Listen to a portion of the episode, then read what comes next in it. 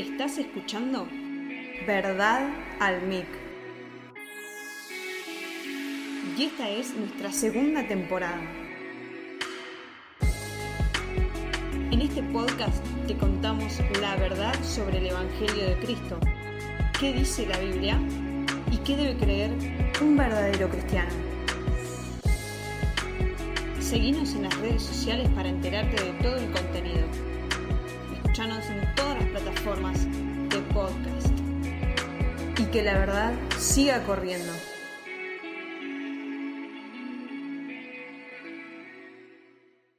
Hola, ¿qué tal? Bienvenidos a todos una vez más a Verdad al Mic. Estamos otro lunes más, por la gracia de Dios, compartiendo las doctrinas de la gracia. Y el tema que nos convoca hoy en este acróstico de Sí Jesús es la letra U. Y en este, en este manual aparece como la unidad espiritual de la iglesia, la unidad espiritual universal de la iglesia. Seguramente si vos googleás las doctrinas de la gracia, esta no sea una doctrina que aparezca, pero es muy interesante. Si nosotros tomamos en cuenta que la palabra doctrina básicamente es la, eh, la traducción de la palabra enseñanza, ¿sí? si nosotros tomamos en cuenta eso, entonces es claramente una enseñanza bíblica, la unidad espiritual de la iglesia. Entonces es un tema de suma importancia y más en estos tiempos que vivimos hoy. Entonces nos toca en este acróstico la letra U y vamos a ver qué es lo que el Señor nos dice con respecto a la unidad espiritual, la unidad universal que existe en su iglesia, en su pueblo, ¿sí? que trasciende fronteras, trasciende etnias y nos une a todos por la misma fe en el Hijo de Dios. Así que es un tema, como dije recién, de suma importancia. Muy bien, entonces recordad que estamos estudiando el manual de enseñanza teológica de Roger Smalling, que es el, Sí Jesús. Y como decíamos, es una introducción a estas doctrinas, no es algo que esté muy desarrollado, pero básicamente en esta introducción hay mucho que decir y es muy interesante. Entonces, ¿qué decimos cuando hablamos de la unidad espiritual de la Iglesia de Cristo? Bueno, esa misma palabra lo define, ¿no? esas dos palabras, una unidad espiritual. No se trata de una unidad organizativa, de ponernos de acuerdo entre 10 o 100 personas y elegir un rumbo por el cual ir, sino más bien de algo que es por afuera de lo que nosotros podemos ver. Esto es algo espiritual. Esto es algo que Dios hizo en la eternidad, en su infinita sabiduría y gracia. Él estableció una iglesia. Entonces la iglesia, como tal, no es una organización. ¿sí? No es una organización de hombres que se ponen de acuerdo y dicen, bueno, vamos para allá y vamos a, predicar la Biblia. No. Esto es un organismo, como lo define acá el manual, ¿sí? Un organismo. Como tal, la definición de organismo es un conjunto de órganos que constituyen un ser vivo. Entonces, nuestro cuerpo, por, por poner eh, la ilustración, contiene órganos. Y si uno de estos órganos no funciona bien, todo el cuerpo lo siente. Seguramente venga tu mente Romanos, capítulo 12, que nos habla del cuerpo de Cristo. Si un miembro del cuerpo de Cristo se duele, todos nos dolemos con él como nos pasa a nosotros con nuestro propio cuerpo material, ¿no es cierto?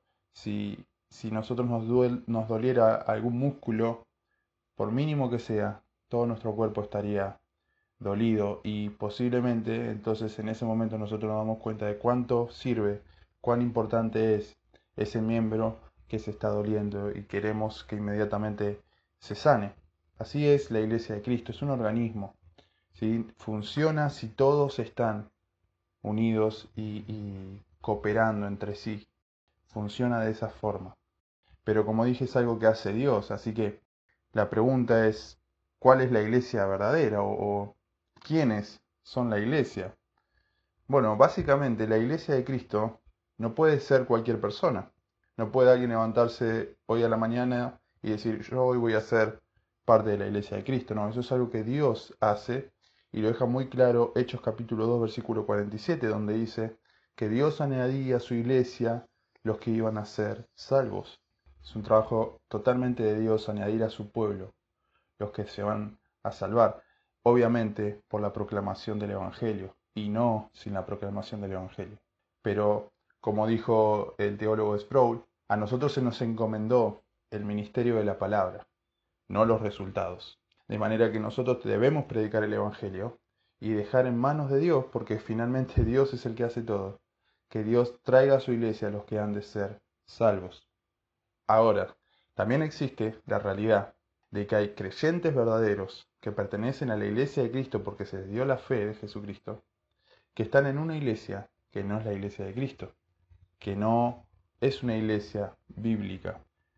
Eso es una realidad. Y está la otra realidad, que hay iglesias bíblicas que contienen personas que no son salvos.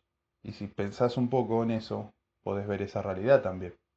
Muchos que asisten a la iglesia por curiosidad o por mera, mero interés de, de ver qué sucede ahí, pero no son del Señor. Aunque estén sentados ahí, escuchando la palabra de Dios, no son de Dios. Eso existe. Entonces la iglesia, vuelvo a repetir, no es quien decide ser parte de la iglesia, sino el que Dios ha salvado por la fe de Jesucristo y lo ha añadido a su iglesia. Veamos qué dice Corintios capítulo 1, versículo 2. Dice así, a la iglesia de Dios que está en Corinto, a los que han sido santificados en Cristo, llamados a ser santos, con todos los que en cualquier parte invocan el nombre de nuestro Señor Jesucristo, Señor de ellos y nuestro. Gracias y paz a ustedes, de parte de Dios nuestro Padre y del Señor Jesucristo. Acá el apóstol escribe una iglesia en particular, la iglesia de Corinto.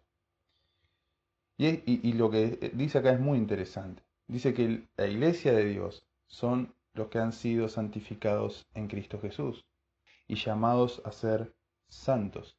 Otra versión dice llamados santos, como algo ya sucedido. Es decir, la palabra santo en su definición más primaria es algo que está cortado, algo que está cortado de, lo común, de lo ordinario, algo que está apartado. Y así es la iglesia de Dios. La iglesia de Dios fue sacada del mundo. La iglesia de Dios no pertenece a este mundo. Así que la iglesia de Dios es santa en ese sentido. Pero también es santa en el sentido de pureza, de pureza espiritual, de pureza moral, ¿sí? de, pureza de testimonio. Esa es la iglesia de Cristo. Y acá es algo muy interesante para tener en cuenta todos nosotros. Dice, con todos los que en cualquier parte invocan el nombre del Señor. Así que la iglesia de Dios no se limita a un solo lugar, a un solo edificio en una sola ciudad, sino a todas partes. Tenemos hermanos en todas partes del mundo y que son la iglesia del Señor. No somos exclusivos. Tu iglesia, mi iglesia, no es la exclusiva, sino que Dios tiene su iglesia en todo el mundo. Y todos los que invocan el nombre del Señor, esos son nuestros hermanos. Así que es, esa es la iglesia del Señor. Y la iglesia del Señor reconoce el señorío de Jesucristo sobre ellos. Y solo el señorío de Jesucristo. Dice Pablo acá, Señor de ellos y Señor nuestro. Reconocemos el señorío de Jesucristo. Él es el Señor de su pueblo. Ningún hombre, ningún papa, ninguna autoridad civil, ninguna autoridad eh, que se erija así por, por sí misma diga yo soy la autoridad de la iglesia. No. Solamente Jesucristo. Así que el predicador o el pastor que está exponiendo la palabra de Dios debe exponer justamente eso, la palabra de Dios. No sus ideas, no sus inclinaciones políticas, no sus pensamientos, no, la palabra de Dios, que es lo que Dios nos dejó, que son las palabras de Cristo que rigen a la iglesia. Esa es la correcta iglesia del Señor, bíblicamente hablando, por supuesto. Entonces, para añadir a esto, también podemos decir que la iglesia de Dios es universal, ¿sí? Es, pertenece a todo el mundo. Jesús le dice a los judíos en, en Juan 10, 16, también tengo otras ovejas que no son de este redil Aquellas también debo traer y oirán mi voz y habrá un rebaño y un pastor. Así que, judíos y no judíos, los judíos de la época debían saber que la salvación no era exclusiva para ellos, que ellos no eran el pueblo exclusivo de Dios. El pueblo de Dios son todos los que en cualquier lugar invocan su nombre, reconocen su señorío y tienen su fe en Jesucristo. Y esos otros eran de otro redil.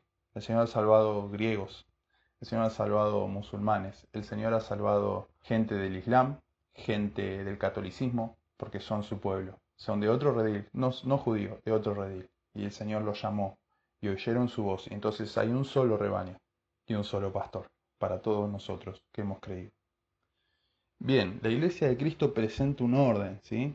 En la iglesia de Cristo hay un orden establecido, jerárquico, por decirlo así. Efesios 4:11 nos dice que el Señor instituyó a algunos pastores, a otros profetas, apóstoles, evangelistas, ¿sí? para que contribuyan a la unidad de la fe y el crecimiento del pueblo de Dios. Esa es la función de los pastores y líderes. Si el pastor y líder no está trayendo la palabra de Dios para que tu vida sea edificada y lleguemos todos a la unidad de la fe, del conocimiento de nuestro Señor Jesús, esa persona no está cumpliendo con su deber. Si está estorbando el crecimiento de su pueblo en el conocimiento de Dios, esa persona no puede estar en ese lugar. Entonces hay un orden. Ellos están por ahí. Dios los puso ahí. Y nosotros como, como ovejas del Señor debemos reconocer su autoridad. debemos orar por ellos, como dice 1 Tesalonicenses 5.12. Entonces, eso es, esa es la verdad. Sin embargo, ellos tienen el deber, de parte de Dios, de llevar al pueblo de Dios a la unidad de la fe y del conocimiento del Señor Jesucristo. Si no lo están haciendo, no están cumpliendo con su ministerio, no pueden estar allí. Entonces, esta es una, una realidad. Y, ese lugar de liderazgo no es un lugar que pueda adoptar cualquier persona que por tener cierto conocimiento materialmente hablando, ¿no es cierto? Eh, tiene sabiduría, tiene tiene una buena oratoria eh, o retórica, y entonces, ah, bueno, esta persona puede, puede predicar, bueno, ah, que predique. No, no, no. Para empezar, el pastorado o el ser un predicador de la palabra de Dios, y a eso me refiero con profeta, un predicador de la palabra de Dios, un misionero, un evangelista, eh, eso es algo que Dios hace en la persona, es un llamado de Dios para esa persona. Y como es un llamado de Dios, Dios lo debe capacitar. Sin embargo, a nosotros se nos enseña en Tito capítulo 1, versículo 5, o mejor dicho en sus comienzos, cómo debe ser este, este que aspira al obispado, también lo, lo hace Timoteo, ¿no es cierto? Las características de ese varón que aspira al obispado, ¿no es cierto? Entonces, no pendenciero, no codicioso, hombre una sola mujer, no dado al vino, eh, no, no amante de ganancias deshonestas, que maneje bien su casa, etcétera, etcétera, etcétera. Bueno, si esas características reúne un hombre de Dios y aspira al obispado. Entonces, ese hombre debe ser entrenado para que en algún momento llegue a pastorear la iglesia del Señor, ya sea como un pastor principal o como un pastor que apoya, pero esa debe ser la, actividad de la iglesia, ¿no? Eh, si hay hombres que Dios está levantando, que aspiran al obispado y que la iglesia juzga que son personas que pueden estar en ese lugar bueno, entonces debe ser entrenado por el pastor de turno, ¿sí? para que esa persona que Dios está levantando, que Dios está llamando, el día de mañana pueda llegar a pastorear una iglesia como un pastor titular o apoyando. ¿sí? Entonces, ¿qué quiero decir con esto? Que no puede haber autoritarismo en la iglesia. No puede haber un hombre que diga yo soy la autoridad acá y las cosas se hacen como yo digo. No, sino que se debe promover la idea de un pastorado plural. Cuando Dios deja a Tito en Creta, le dice, te dejé para que establecieras ancianos. Y eso es un plural. Y también está esa idea en, Hechos 14, 23, ¿sí?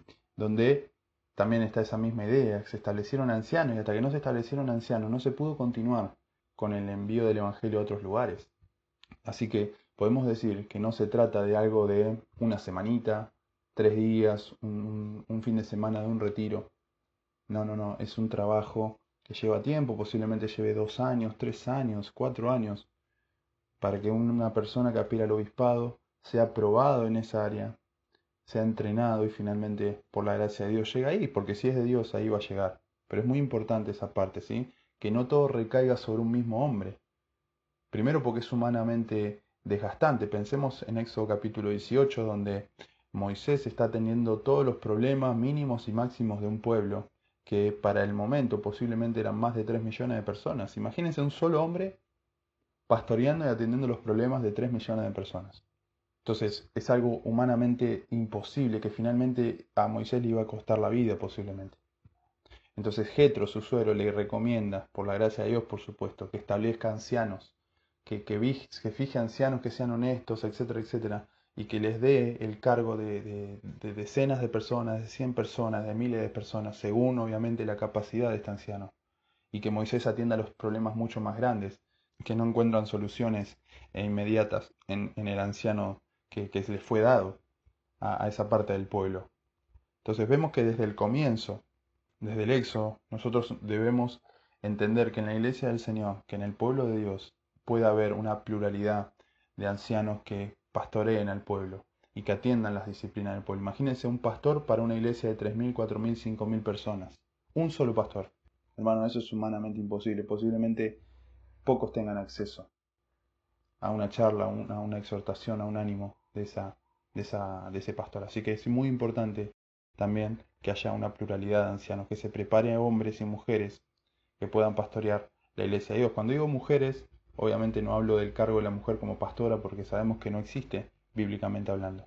Pero sí que pastoreen mujeres en sus casas, que les enseñen la palabra de Dios, ¿no? Como dice también eh, Timoteo, mujeres que enseñen a, las, a, las, más jóvenes a amar a sus maridos y a conocer la palabra de Dios. Bien, entonces, ¿cómo debiera organizarse si se quiere una iglesia eh, local? Eh, es un tema que necesitamos recurrir obviamente a la escritura. ¿Por qué digo esto? Porque según la iglesia que vos visites vos vas a ver un orden distinto seguramente a cómo se hace en tu iglesia. Que no quiere decir que esté bien ni mal, simplemente es distinto. Ahora, aunque sea distinto, debe ser armonioso y debe ser en orden. No puede haber escándalo, no puede haber, ah, ahora quiero hablar yo, no, ahora quiero hablar yo, no, ahora...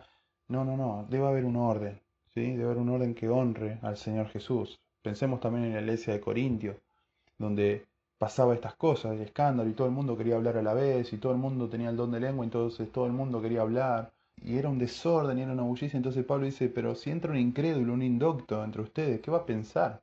Corintios 14, 40 dice que debe haber orden, debe hacerse todo decentemente y en orden. Entonces, si vos ves que en una iglesia hay eso, bueno, primero, no, no saques conclusiones apresuradas. Si es una iglesia que está recién comenzando, que tiene 3, 4, 5 años, posiblemente le falta un tiempo de desarrollo para, para lograr una armonía y un orden de culto.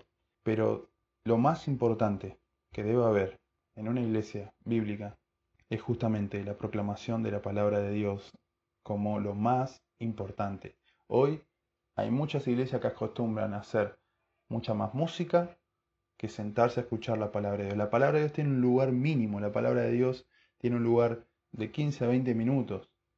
Y después es todo música, música, música, música. Hermano, nosotros nos reunimos a escuchar a Dios. Nosotros nos reunimos a ver qué es lo que Dios nos quiere decir a nosotros. Eso es lo más importante. No lo que yo puedo expresar en una canción, sino lo que Dios me va a decir en su palabra. Claro que es importante la, adoración, es importante que su pueblo adore a Dios y proclame la palabra de Dios por medio de las canciones. Y seamos animados, seamos exhortados en ese sentido. Pero lo más importante, lo que debe estar en el centro es la palabra de Dios. Debemos poner todo nuestro corazón para escuchar la palabra de Dios y lo que Dios nos quiere decir. Eso es muy importante. La iglesia de Dios debe ser santa, hermanos. Leamos un poquito lo que dice 2 Corintios 6. Pablo le escribe a los corintios y les dice, no os unáis en yugo desigual con los incrédulos, porque ¿qué compañerismo tiene la justicia con la injusticia? Y qué comunión la luz con las tinieblas, y qué concordia Cristo con Belial, qué parte el creyente con el incrédulo, y qué acuerdo hay entre el templo de Dios y los ídolos, porque vosotros sois el templo del Dios viviente, como Dios dijo, habitaré y andaré entre ellos, y seré su Dios, y ellos serán mi pueblo. Así que la iglesia de Dios debe ser santa, sacada del mundo. Se acostumbra por allá, he, he visitado alguna iglesia donde donde había luces de colores, eh, bolas en el techo espejadas, y, la idea era atraer jóvenes con esas cosas, ¿no? Como, como van a un boliche y ven eso, bueno, que lo vean en la iglesia y vengan a la iglesia. No, hermano. La iglesia es pura y la iglesia es santa. Y nosotros no debemos hacer la tarea de traer personas. Esa, esa tarea la hace Dios. Nosotros debemos proclamar la verdad del Evangelio de Jesucristo. Otras adoptan costumbres o música mundana música que está muy caracterizada con el mundo, con lo sensual y con lo sexual, y lo transmiten a canciones que supuestamente son dirigidas a Dios, con el propósito de atraer personas y vean que los cristianos no somos aburridos, no estamos, no estamos eh, ausentes del mundo, ¿no, hermanos? Eso no debe ser la actitud de la iglesia. La iglesia es santa. ¿Qué tiene que ver Cristo con Belial, hermanos? ¿Qué tiene que ver el creyente con el incrédulo?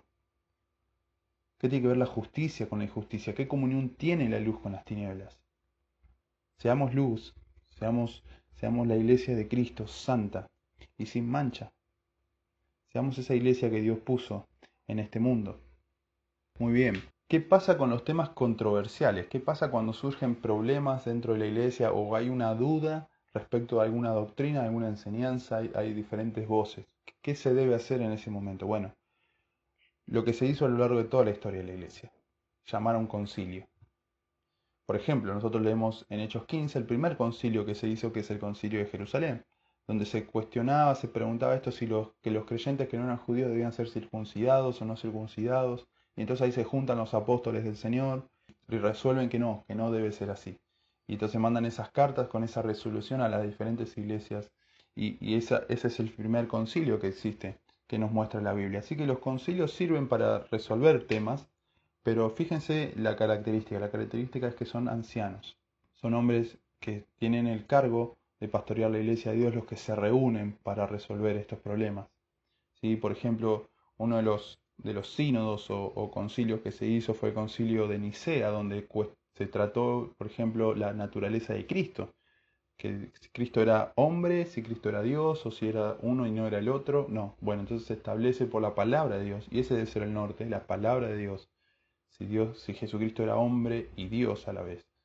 Bueno, Jesucristo era eso, ¿no es cierto? Eso enseña las escrituras. Tenemos, por ejemplo, el sínodo de Dort, que, surge a partir del surgimiento del arminianismo, ¿no? Entonces, como esa corriente muy fuerte, entonces se reúnen los ancianos y tratan este tema, a ver cómo, cómo resolverlo y qué, qué es lo que se debía hacer, o también lo que fue un quiebre entre la Iglesia Católica y el protestantismo, que es la dieta de Worms, se conoce como la dieta de Worms, que, ocurrió en Alemania, donde básicamente serviría para excomulgar a, Martín Lutero, después de que él expuso las 95 tesis y muchas de esas tesis por supuesto iban en contra de las prácticas de la Iglesia católica, entonces se le pidió a él que se retracte de, esa, de esos dichos y él por supuesto que no lo hizo. Y finalmente fue, fue excomulgado de la Iglesia católica y podríamos decir que ahí comienza el surgimiento de, del protestantismo, por lo menos en Alemania que después, bueno, iba, iba a expandirse, ¿no es cierto? Pero bueno, los concilios sirven para resolver temas controversiales, temas importantes que por ahí no están muy claros, entonces se reúnen los ancianos, justamente por eso la importancia también de los ancianos, porque la realidad es que si Dios levanta a ancianos, su gracia está con ellos, su consejo está con ellos, y en la multitud de consejeros, dice la Biblia, está la sabiduría. Entonces necesitamos esta pluralidad de ancianos, reunirnos y, y tratar este tema. Hoy, por ejemplo, está la corriente de, de la, de la prosperidad. Entonces, esto está golpeando muy fuerte en la, en la iglesia o en el mundo cristiano. ¿Y qué se hace con eso? Bueno, deberíamos reunirnos y ver qué hacemos si de pronto eso se mete de lleno en iglesias que son bíblicas. Así que es, es, muy importante. Y esto nos lleva a otro tema, que es las denominaciones. ¿Qué importancia? Si son importantes, no son importantes. ¿Qué denominación es correcta? ¿Cuál no es correcta? Cuando digo denominaciones, digo, por ejemplo, el pentecostal, el bautista, el presbítero, ¿sí? Bueno, ¿cuál es? Eh, ¿Esa denominación es legítima? ¿Está bien? ¿Está mal? Bueno, acá el manual dice algo eh, muy interesante y es por una cuestión a favor y otra en contra. Si la denominación lleva a un enorgullecimiento de esta denominación a tal punto de creerse la única iglesia a tal punto de ponerse por encima de las demás denominaciones, es decir, nosotros somos la denominación correcta. Y a tal punto de, tener ese orgullo de querer tomar ovejas de, de otras iglesias para llevarlas a su denominación que es la correcta, bueno, eso está mal. Eso es carnalidad, eso causa problemas, eso causa división. Pero si pensamos en el surgimiento del protestantismo, por ejemplo, surgió justamente para abolir o para ir en contra de las enseñanzas católicas, por ejemplo, de las indulgencias, por ejemplo, del purgatorio, para, para condenar las prácticas inmorales de los sacerdotes del momento. Entonces, si una denominación surgiere con el fin de eh, llevar adelante un propósito de Dios, de sacar enseñanzas que son extra bíblicas y de purificar la iglesia de Cristo, entonces esa denominación puede ser legítima. Pero no si esa, esa denominación te lleva a enorgullecerte, si vos crees que por estar en esa denominación vos sos mejor que los demás. Y eso no puede suceder. Entonces, pueden ser válidas las denominaciones siempre y cuando no te lleven a vos a pensar que es la única y la exclusiva de Dios y que por eso estás bien. Recordemos lo que leíamos en Corintios. El Señor Jesucristo es su, tiene su iglesia en todos los lugares donde se invoca su nombre y se reconoce su señorío. Esa es la iglesia del Señor. Y, el Señor es Señor de ellos y Señor nuestro. Tenemos el mismo Señor. Seas pentecostal, seas bautista. No importa, tenemos el mismo Señor. Y eso es lo que importa. Eso es lo que nos debe unir. Tenemos la misma fe en el Hijo de Dios. Entonces, la denominación puede ser válida, siempre y cuando no nos lleve a una carnalidad y a una, a una sentido de superioridad sobre el otro. Y pobrecito, el otro está yendo a una denominación, pobrecito. No.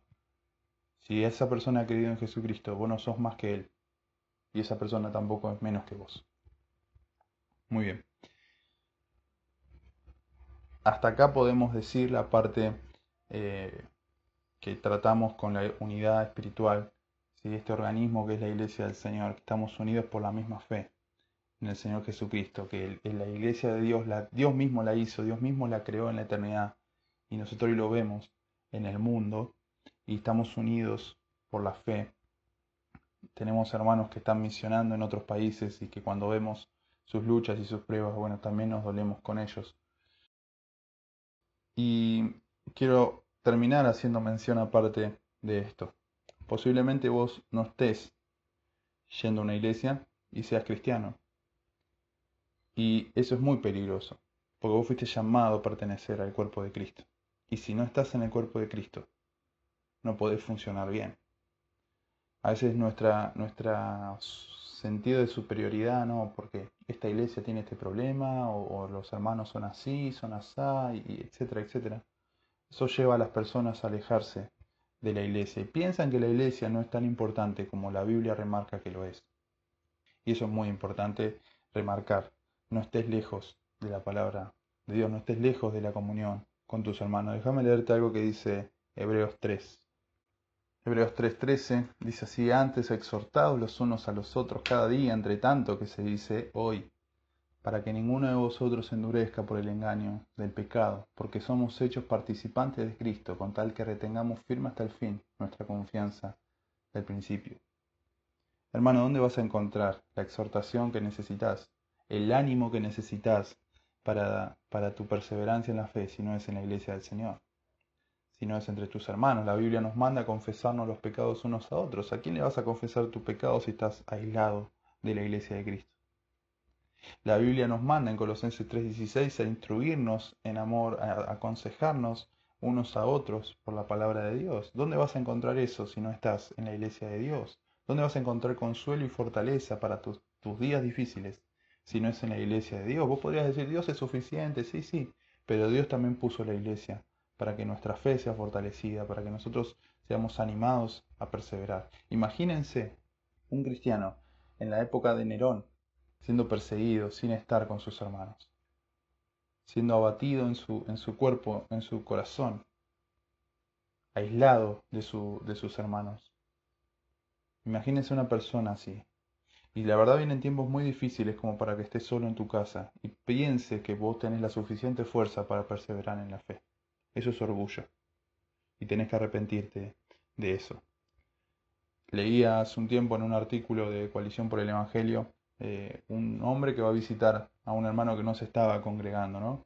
Y iban a comer una especie de asadito y, este hombre lo instaba al otro, por qué no se congregaba y por qué no, no asistía a la iglesia y el hombre le decía, no, por esto, por aquello, bueno, y sin que se dé cuenta este hombre que estaba en la parrilla, este varón agarra un carbón y lo aparta del resto de, las brasas, del resto de los carbones. Y continuaron la charla y en un momento le dice, mira, y cuando obviamente mira ese carbón, ese carbón se había apagado. Y le dijo, así es tu vida sin la iglesia de Dios. No mucho tiempo va a pasar hasta que vos te apagues, hasta que vos te enfríes y dejes de arder, dejes de dar luz y calor. Así es el cristiano que se aparta de la iglesia de Cristo. No va a pasar mucho tiempo hasta que lo veas vacío, solo, frío. Así que si esa es tu condición, yo te animo a que vuelvas a la iglesia de Dios. Y si hay diferencias, si tenés cosas que charlar, charlalo, hablalo, sacate las dudas, pero no te quedes solo. Si vos sos de Cristo, vení, unite con, con tus hermanos, canten juntos al Señor. Cantemos salmos e himnos y cánticos espirituales, nos dice la palabra de Dios. ¿Cómo vas a hacer eso solo? Tenés que estar en comunión. ¿Podés hacerlo solo? Sí, podés hacerlo solo, pero tenés que estar en la, en la iglesia del Señor. Muy bien, podríamos agregar algo más, pero hasta acá este episodio de hoy de la unidad espiritual y universal de los creyentes. Así que te animo a que compartas este episodio, que nos sigas en nuestras redes y que sigas llevando el Evangelio a toda persona, a todo pueblo, tribu, lengua y nación, porque eso constituyen el pueblo de Dios. Eso es lo que Apocalipsis nos dice que están adorando a Dios en el cielo gente de todo pueblo, tribu, lengua y nación están adorando al Cordero, que es digno, que fue inmolado por nuestros pecados. Así que así vamos a estar todos en la eternidad. Y lo bueno es que hoy, en esta tierra, materialmente hablando, podemos hacerlo también, juntos. Así que, hermanos, que esto te ayude a amar a la iglesia de Dios, que esto te ayude a abrazar a tus hermanos en la fe y darle gracias a Dios por haberte llamado, por haberte puesto en su pueblo, ¿sí? porque Dios añade a su iglesia a los que van a ser salvos. Y si vos estás en la iglesia de Cristo, vos sos salvo. Así que Dios te bendiga y nos vemos la próxima. Esto fue Verdad al Mic. No te pierdas el próximo episodio de esta segunda temporada. Nos escuchamos en el próximo podcast.